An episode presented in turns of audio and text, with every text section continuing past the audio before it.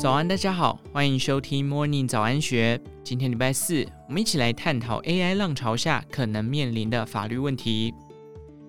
生成式 AI 不仅各种应用发展的速度惊人，用户成长的速度也十分惊人。今年横空出世的 ChatGPT 只花了两个月，用户数就已经突破一亿人，超过抖音的九个月，Instagram 花费的两年半。但是，快速成长的应用，如今也已经衍生出许多新科技所带来的问题。当代法律为了研讨与 AI 相关的法律议题，举办论坛，邀请产官学界专家讨论相关问题。前 NCC 主委詹廷仪提到，生成式 AI 改变人跟电脑之间的关系。欧洲也意识到问题的严重性。欧盟今年在六月时已经通过 AI ACT 法案，落实风险管控，并同时鼓励创新。结合目前 AI 所遇到的问题，主要是围绕在正确性、隐私以及著作权。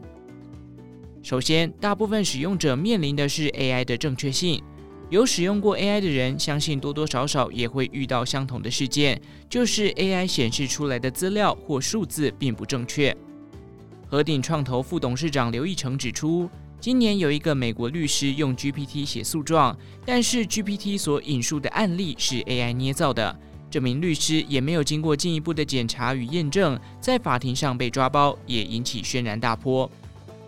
清华大学人文社会 AI 应用与发展研究中心副主任王道维认为，AI 产出的资料细节不一定正确，用在法律等专业事务上并不可靠，但是用在一般事务上影响并不大。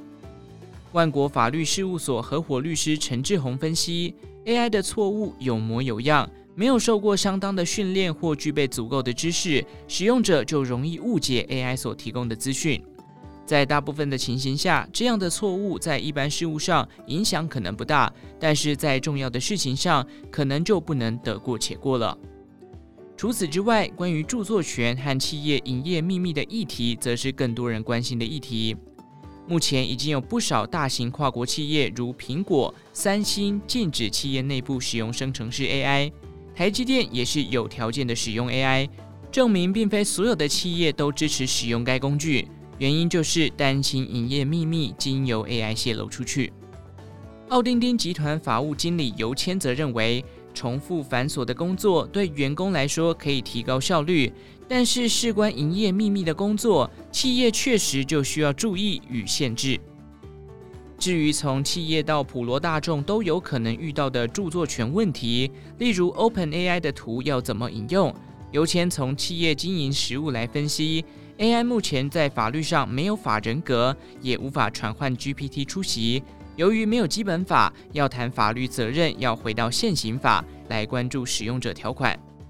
资策会科法所副所长顾正豪补充，台湾透过网络治理的案例，大部分回归原本法律。透过设立基本法部分才有特别规范，而东吴大学法律系助理教授张忠信则认为，实务上当然不排除人利用科技完成创作发明，但是使用者应该要善用工具，并非直接引用内容。如果利用到的内容有重制他人有著作权保护的作品，就不宜认定是合理使用，使用者也需要为了侵权而负起责任。万国法律事务所合伙律师林发利则反思，像是过去著作权保护法就是为了经济利益，AI 的产出有没有著作权，最后可能还需要回到 AI 学习训练过程有没有著作权被侵害的问题。